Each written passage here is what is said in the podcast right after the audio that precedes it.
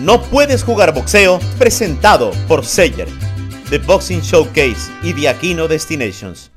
Hola mi querida familia de No Puedes Jugar Boxeo, los saludos amigo Ernesto Amador en esto que se llama Say Healthy, al lado del doctor Gustavo Orozco, mi querido doctor, un fuerte abrazo hasta Guadalajara.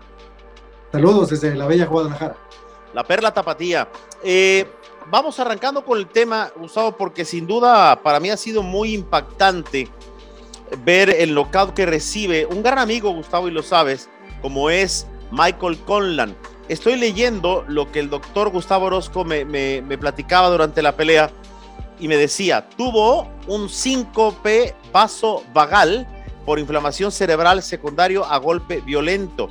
Perdió el conocimiento al recargarse en las cuerdas mientras esgrimía los golpes y sin golpe de por medio cayó entre las cuerdas. A ver, para los mortales, querido doctor Gustavo Orozco, eh, ¿hubo golpe o no hubo golpe o se desmaya por acumulación?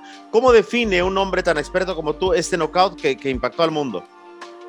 Bueno, eh, fue por acumulación de golpes. Hay dos formas de knockout. Algún día haremos algo que se llamaría anatomía de un knockout. Hay dos formas básicas. Qué bonito lo que dijiste, anatomía de un knockout. Anatomía de un knockout. Algún día haremos un reportaje más amplio. Por supuesto que sí. Al, al, respecto, pero hay dos formas en que un pugilista puede tener, caer en knockout.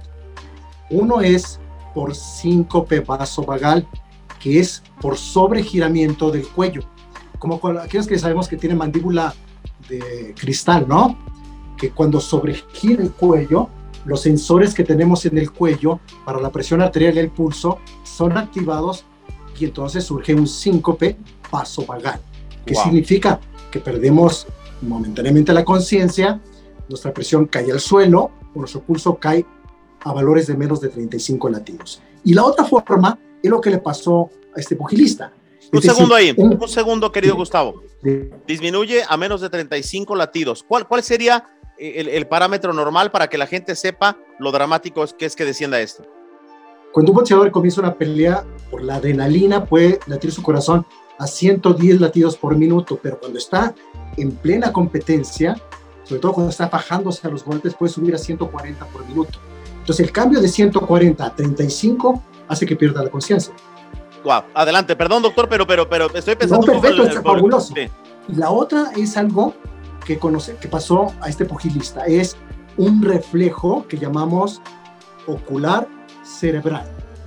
Es cuando te golpean alrededor de la órbita de los ojos. En el caso de él, un golpe, el golpe anterior que lo cimbró fue golpes de izquierda sobre su pómulo derecho. Sí. Aunque los dos pómulos estaban lastimados, el pómulo derecho, él es zurdo. Es que muy importante que la lateralidad es muy importante en este caso. Él es zurdo y recibió un golpe de izquierda sobre el pómulo derecho. Y eso estimuló, hay un estímulo por acúmulo de golpes, que ese golpe fue el que precipitó la inflamación aguda y produce un reflejo que se llama óculo cerebral. Es decir, no por sobregiramiento del cuello. Y eso lo que sucede es que hace pausa su corazón. Se paró el corazón durante uno o dos segundos. Esto ya se ha demostrado en, boxeadores, hay estudios al respecto, que no queda bien su cerebro. Todas las personas que han sido golpeadas muy severamente eh, tienen mayor predisposición a este reflejo. Y este reflejo hace, se para el corazón durante uno o dos segundos. Un corazón no puede tolerar más de dos segundos estando de pie. A los dos a segundos ver, se doctor, bloquea. Para, para entender aquí, quiero plantear lo que me imagino que la gente preguntaría. ¿Tiene o no tiene una condición previa Michael Conlan? Sí, sin duda alguna todos los boxeadores que tienen inflamación crónica de su cerebro y okay. que no han sido manejados nutricionalmente, suplementariamente o con algunas técnicas de relajación para disminuir la inflamación cerebral crónica, están predispuestos a que en una competencia, en un combate muy duro como el que tuvo él, acumulara golpes de poder sobre su cráneo, específicamente el que le golpeó por el, la órbita tanto izquierda como derecha, pero el más fuerte fue el de la izquierda. Sí, Eso claro. predispone que la acumulación de golpes se, súbitamente se quita el contacto sobre el latido del corazón, tenemos un marcapaso natural y ese se bloquea totalmente por ese reflejo. Así que él ya estaba noqueado desde antes que cayera. Ok, y voy a esto, doctor, porque hay que, eh, a ver, es que es un tema apasionante, todos los que abordamos contigo, pero este tema eh, quiero que, que, lo explicas a detalle, porque hay gente que es una verdadera HP, gente desgraciada, sin alma, que dicen, ay, el boxeo es una farsa, se tiró sin que le pegaran. Fíjate qué delicado y qué grave y qué poco entiende el boxeo la mayoría de la gente.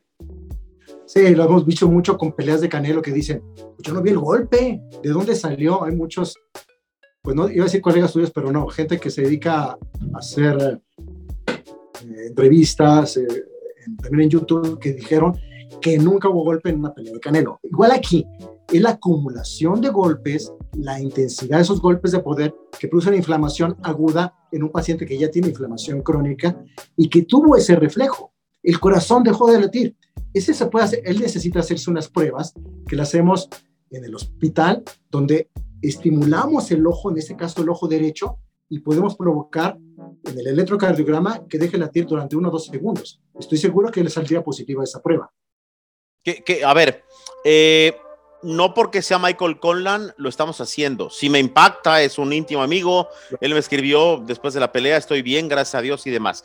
Pero aquí lo, que es poco comprensible es cómo una condición de este tamaño puede cambiar una pelea completamente. A ver, recapitulando, Michael Conlan con ese volado de izquierda manda a la lona a, Woods. Eh, después, para mí va ganando la pelea y en el último capítulo eh, pareciera, no sé si puedo, eh, no, lo voy a tener que decir y corrígeme si estoy mal. Es como si estuviera yo en un vapor y, me entrara un, un sofoco espantoso y me desmayara. Sí, sin duda alguna, fíjate, lo que va pasando es que la persona antes de desconectarse, primero empieza a bajar sus pulsaciones. Sí. Van bajando, entonces la persona parece que se le flaquean las piernas, ya en un estado de conciencia normal no es. Es decir, él no está totalmente concentrado. Si observamos, él esquiva los golpes de manera casi fortuita porque empieza a balancearse, que es lo último que se pierde de la función cerebral, es el estado de equilibrio. Es que, como, como dicen en boxeo, estaba en piernas de borracho. Así es. Entonces él parecía que esgrimía los golpes, pero lo estaba haciendo buscando el equilibrio. Sí. Buscando el equilibrio. Lo mismo que pasa cuando, cuando un astronauta viene del espacio, regresa con pobre equilibrio al no estar en contacto con el centro de gravedad. Lo mismo sucede en estos boxeadores. De hecho, le llamamos el síndrome del astronauta, porque empiezan a caminar a pasos muy marcados, ¿sí? Y vacilantes. Así que él primero bajó sus pulsaciones y por esa razón pareciera que estaba consciente, pero ya no estaba en un estado pleno de conciencia.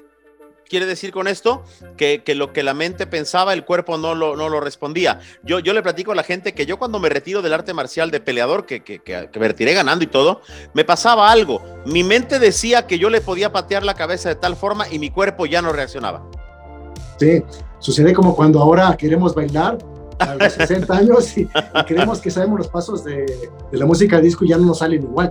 ¿Ya no? Porque nuestra mente, eh, nuestro cerebro aparentemente cree que puede hacer movimiento muscular y no lo hace.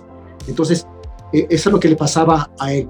Ahora, lo peligroso aquí hubiera sido que él lo hubiera cogido al caer con un golpe, porque entonces hubiera sido letal. Wow, fíjate qué importante, porque cuando él se recarga en las cuerdas, ya ya no reacciona porque se sorprende. Además, muy rápido sale del cuadrilátero y no sé si se llega a golpear abajo. Pero lo cierto es que, fue un momento de los más dramáticos que yo recuerdo en el boxeo. Y mira que he visto boxeo desde hace, bueno, tengo 55, lo veo desde los cuatro años seguramente. algo muy significativo, significativo es cómo coloca las manos una vez que se recargan las cuerdas y empieza a flexionar las rodillas para ir cayendo. Claro. Coloca sus dos manos y la coloca, una de las manos queda entre los pies. Esto es un signo, nadie en, sus cabeles al caer coloca la mano en ese lugar. Quiere decir que ya iba inconsciente cuando cayó. Y esto es muy importante porque creo que se les podría a los campos de entrenamiento de los boxeadores darles conferencias como si fuera cuando te acuerdas que había esas eh, caravanas de actores y cómicos, haz de cuenta que hiciéramos una caravana médica por cada uno de los establos de boxeo y Y si no, las autoridades no lo escuchan, que lo escuchen directamente los entrenadores y los pugilistas. Sería fabuloso que esta información la supiese. Entonces, eh, fíjate qué bonito lo que dices, que además hay que promover eso que, mencionas, pero me contestas la pregunta sin que yo te la haya hecho. Michael Conlan ya estaba completamente desconectado. Él no su a ver, como tú dices, de haberle conectado un golpe en ese estado de en ese estado desconectado, si me el término, hubiera sido gravísimo. Sí, hubiera sido gravísimo porque entonces tendríamos una eh, conmoción cerebral, ya no una confusión, sino una conmoción con un daño permanente. Y ahí hay mucho riesgo de sangrado intracerebral. Pues eh, recordemos eh, recientemente que hubo una muerte en el boxeo femenino. Algo parecido pudo haber pasado. Janet Zacarías Zapata, que, que fallece en Canadá. Y vamos a ir a ese tema. Pero entonces, a ver, eh, voy a, lo positivo, si es que hay algo rescatable después de este knockout tan brutal. Pero Michael Conlan me escribió poco tiempo, muy poco tiempo después desde el hospital, doctor. Y después en redes sociales él postea, definitivamente quiero la revancha, pero en un tono de broma. ¿Qué, qué, te, dice, ¿qué te dice esto de, de Conlan? Además de lo, de lo bravo y valiente que es. No, bueno, es un bravo irlandés, eso no se raja. Eh, no hay irlandés que no sea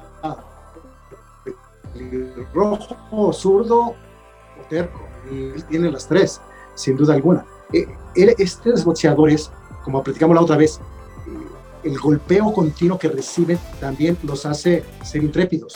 Yo sé que lo dicen de broma y en serio, pero deja que se recupere un poco más y quizás si busque la revancha. Yo tendría nada más un poco cuidado con, con él en ver cómo está su inflamación cerebral. Hay pruebas de sangre relativamente sencillas que se hacen en los Estados Unidos.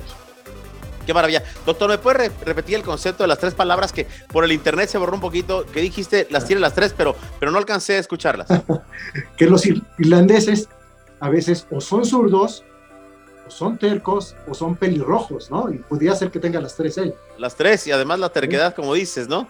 A ver, eh, podemos hacer un comparativo, doctor, si me lo permites, del knockout que sufre Manny Pacquiao ante Juan Manuel Dinamita Márquez y este, porque al final de cuentas son brutales, pero aunque la gente no lo crea, y es mi opinión, y a ver, la opinión válida al final de cuentas es la del doctor, pero yo creo que fue más peligroso este knockout de Conlan que el de Pacquiao. Sí, eh, eh, lo que pasa es que este es un reflejo, repito, ocular cerebral por un golpeteo continuo de poder aunado a un golpe sobre la órbita y eso produjo el reflejo que usó pausas donde el corazón no latió durante un par de segundos. Wow. El knockout de Manny Pacquiao fue un golpeo, un, síncope vasovagal por torsión del cuello, porque él venía confiado, echado para adelante. Sí, se va. Y, lo cogió y lo giró bruscamente, un golpe este, de poder tremendo, pero donde la causa principal es que su pulso bajó a menos de 35 y tuvo la pérdida de la conciencia que llamamos en medicina síncope.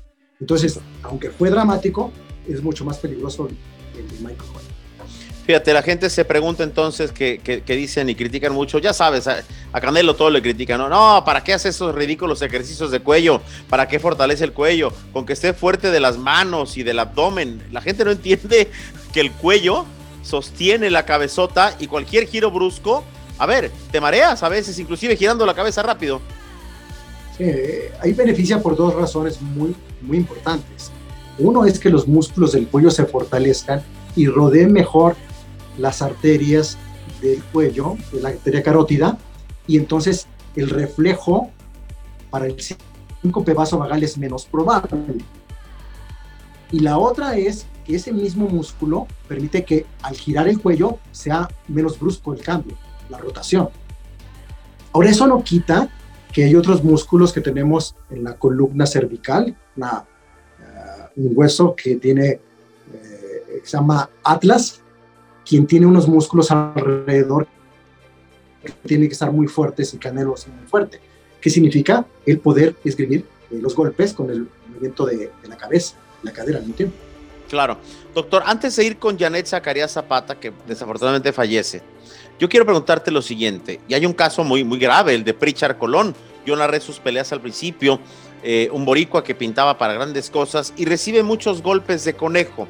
Me explicaba Israel Magnífico Vázquez que el Rabbit Punch se le conoce porque así matan a los conejos para, para comérselos, el golpe de conejo. Eh, hay un caso también que recientemente eh, este peleador, se me fue el nombre, Cázares, reclamaba que David Morrell le pegó mucho y, todo, pero, pero, ¿qué? pero para, para ponerlo en contexto y que la gente, como dicen, de a pie o los mortales entendamos, qué tan peligroso es el Rabbit Punch y qué tan penado debería ser, porque creo que no lo castigan tanto como deberían. No, bueno, e, e, ese golpe es un golpe que va directamente sobre un área que se llama bulbo raquídeo, esa parte del cerebro la que controla la respiración. Entonces, la causa del desfallecimiento y desvanecimiento de un boxeador por un golpe de este tipo de conejo es por paro respiratorio. Y ahí el riesgo es que cuando caen boca abajo, si rápidamente no son asistidos, pueden caer en paro cardíaco porque se pueden ahogar prácticamente al caer boca abajo. También recuerdo un knockout también que, que no fue por golpe de conejo de Canelo Álvarez, donde el contrincante cae de frente, boca abajo, y eso es peligrosísimo. En el golpe de conejo hay un efecto agudo, donde pueden caer y caer en paro respiratorio, y el otro es el efecto crónico, donde hay eh, hemorragia en esta región posterior de, del cráneo y están en coma durante algún tiempo y, mucho riesgo de, fallecer o quedar hemipléjicos, paralizados de un lado. E-, ese knockout que dices, no sé si fue al hermano mayor de Coto o al Tata Valdomir. Este último. Tata Valdomir, el argentino que nadie, que nadie había noqueado. Sí. A ver, vayamos ahora, si me lo permites, a un tema que a mí me sigue doliendo muchísimo, como es el fallecimiento de Janet Zacarías Zapata, quien pierde por nocaut ante Marie Pierre Hall, recuerdo allá en Canadá, el 28 de agosto del 2021. Eh, hay mucha irregularidad porque había sufrido un knockout recientemente. Y aquí es lo más importante, lo medular. Antes de ir al tema de la muerte, habían puesto una restricción que la gente tiene que entender de una suspensión. Cuando, cuando alguien pierde en boxeo por nocaut, doctor, le lo inhabilitan 60 días. Pero los entrenadores mañosos y, y, a ver, rufianes, malandrines, dicen, no, son 60 días de pelear. Y no es verdad. Son 60 días de no actividad brusca, inclusive en algunos casos ni correr, y, y mucho menos, mucho menos esparreo. Así es ya hay eh, muchos antecedentes de boxeadores que a los 60 días comienzan a trabajar con sparring y fallecen después de un knockout tan intenso como el que ya tuvo. Entonces, 60 días son para empezar a entrar en movimiento físico, pero debe haber una evaluación 60 días después para ver si ya puede ser sparring y 90 días más para una posible pelea eh, programada. Pero en realidad son mínimo 90 días y tiene que haber un estudio previo de imagen, en su cerebro no hay inflamación. ¿Por qué si respeta tanto el tema cerebral, doctor? Porque, a ver, cuando te lesionas, voy a decir una estupidez, pero a ver, tú vas caminando en la noche sin luz y te pegas en el dedo meñique y sientes que te quieres morir. Y a eso le da a la gente mucho más importancia que una lesión cerebral. A ver, si está mal del brazo no lo puede pelear, pero, pero, ah, la noquearon, no pasa nada, que pelee. O sea, eso para mí la llevó a la muerte, además de la irresponsabilidad del equipo el deseo de ella de pelear, porque tampoco la obligaron, pero, pero fue una irresponsabilidad total. Total, eh, ese antecedente por sí solo indicaría que no debería pelear. Entonces, también ah, tenemos que poner sobre la mesa un tema, que es el dinero. Es decir, la mayoría de los boxeadores, quizá el 90%, ganan muy poco dinero para sobrevivir, mal comer. Okay. Y muy pocos ganan sumas millonarias. Y quiere decir que por necesidad, una boxeadora, en este caso, tuvo que pelear en menos de 60 días o 60 días sin esperar una evaluación neurológica adecuada para volver a hacerlo, por necesidad probablemente. Fíjate, doctor querido, ella fue noqueada por Cintia Lozano el 14 de mayo del 2021. El 28 de agosto vuelve a pelear pero antes había sido noqueada también en el 2018 por Alma Ibarra. Venía de dos knockouts al hilo y uno, a ver, remontándonos a la imagen brutal.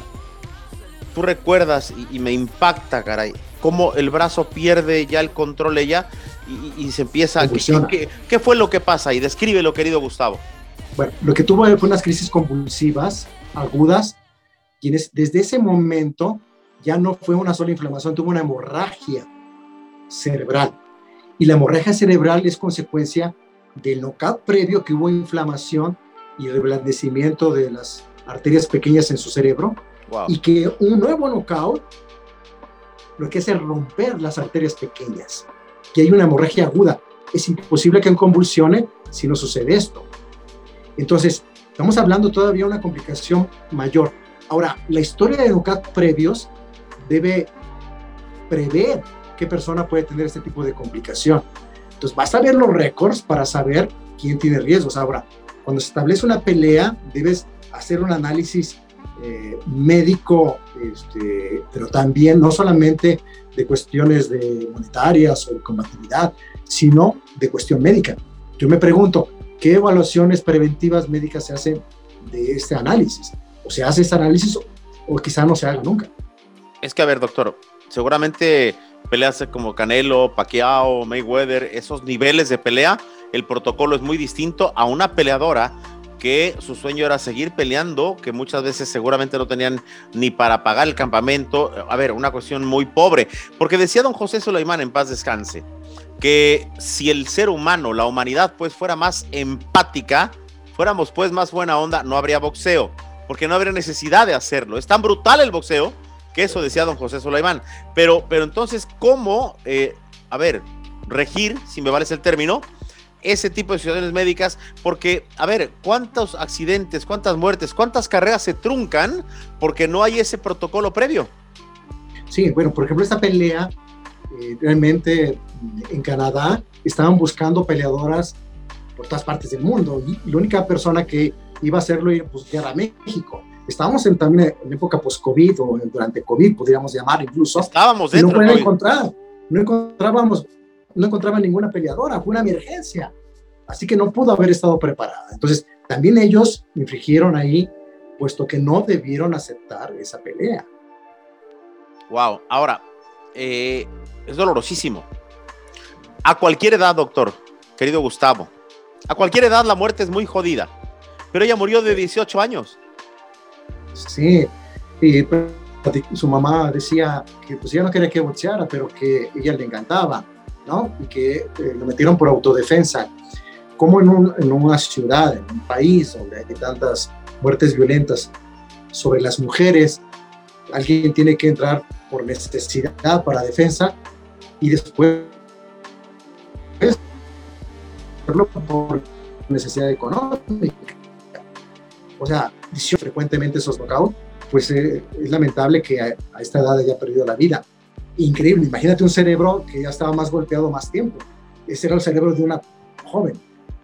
O sea, otra persona mayor quizá desde los primeros knockouts hubiera pasado esto. Ahora, su estilo era muy confrontativo.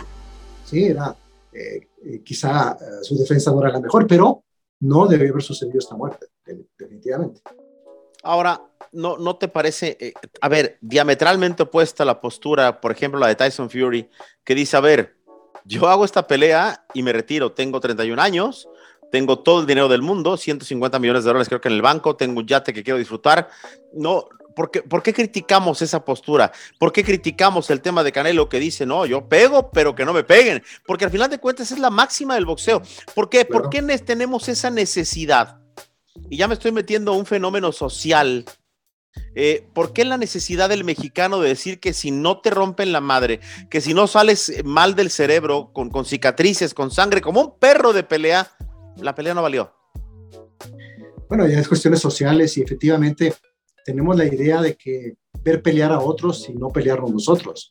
Es muy fácil decir que alguien se dé de golpes y, uno no, y, y, pedir sangre. Claro.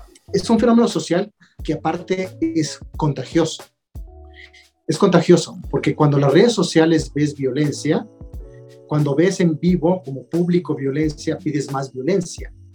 Y pides más violencia porque es la incapacidad que tú tienes de enfrentar enérgicamente a la vida. Eso en psicología social eh, se conoce desde hace mucho tiempo, la forma que se contagia el espíritu de grupo para denigrar a otro a través de la violencia. Entonces es muy fácil tener empatía por el que pide violencia no por el que es agredido. Sí, sí, sí, qué horror. A ver, porque estarás de acuerdo que dicen, eh, fíjate qué, qué curioso. Dicen, es que a Ganelo le hace falta una guerra. A ver, una, pero, pero, pero ¿quién dice que le hace falta una guerra?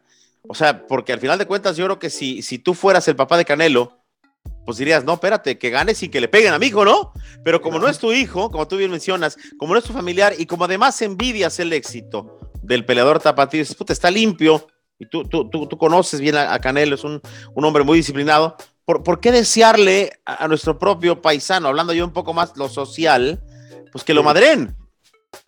Bueno, ese es un malinchismo evidente y claro, que no solamente se da en nuestro, país, en casi en toda Latinoamérica, pero más en nuestro país, de una manera exagerada, es eh, ver el éxito de otra persona y más en un deporte donde arriesgas el físico, es cómo está tan limpio de su cara, de su cerebro, cómo es que es bueno para los negocios al mismo tiempo, cómo es que está disfrutando su dinero al mismo tiempo que está peleando, cómo no, debiera esperarse a que sea un anciano y que eh, disfrute su dinero para pagar hospitales, pero como lo está haciendo en vivo y a todo color, al mismo tiempo que pelea él, se da tiempo para disfrutar, sobre todo recientemente, el dinero que ha ganado, justamente sin duda alguna, pues lo criticamos. Aquí en la ciudad de Guadalajara no entenderás cómo el 50% de la población está a favor de Canelo y otra está en contra. Es increíble en la propia ciudad de Guadalajara.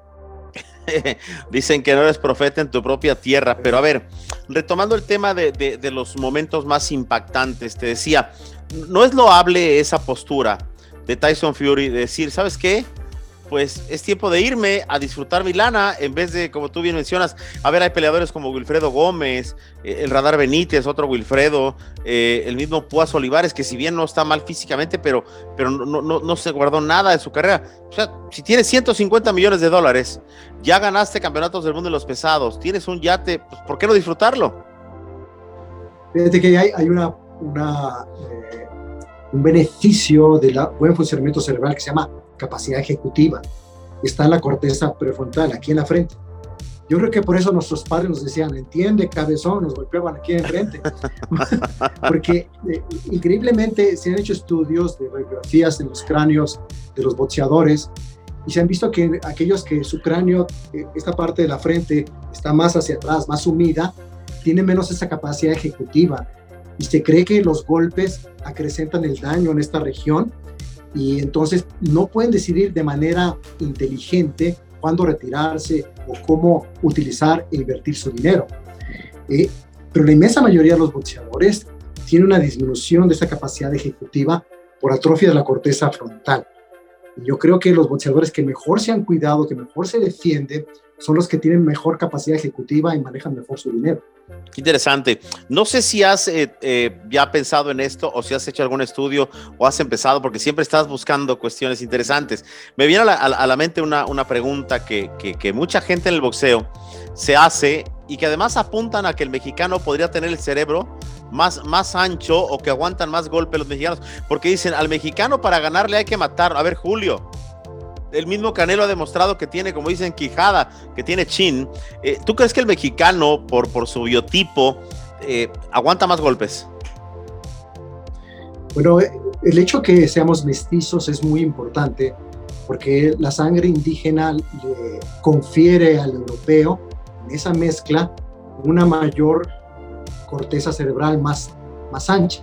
Okay. Le llamamos atrofia cerebral nosotros cuando después de los 70 años, por ejemplo, se empieza a ser más delgada. Son siete capas de la corteza cerebral. Y sí se ha encontrado que los mestizos, de hecho los indígenas de Chihuahua, por ejemplo, por mencionarte algunos, o los indígenas mayas, tienen una corteza cerebral mucho más ancha. Es decir, las capas, las siete capas son más gruesas que de la población mm, anglosajona, aún de nosotros los mestizos.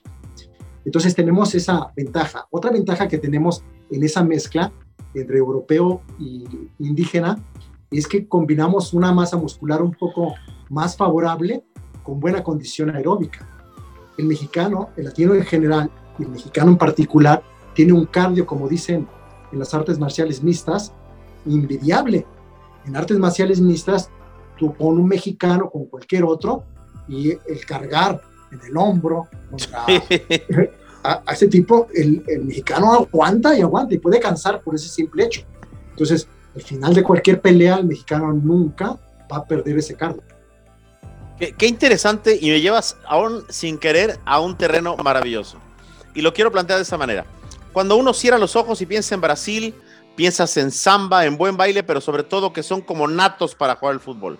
Cuando vas a Argentina, la garra, la entrega en el fútbol, también luchando y diciendo somos los mejores. Es la característica de creérsela más de lo que son. Los uruguayos, bueno, garra, un país pequeño pero con un corazón enorme. Y cuando tú hablas de México a nivel mundial, hablas de gente trabajadora, de gente guerrera, pero, pero guerrera en todo sentido y aquí viene lo místico ¿Tú, ¿Tú consideras que por herencia de generaciones, a ver, de nuestros antepasados y siglos y siglos atrás, somos de verdad guerreros y por eso, por esa esencia mística y además también seguramente física y biológica, por eso México es tan bueno en boxeo? Sí, sin duda alguna.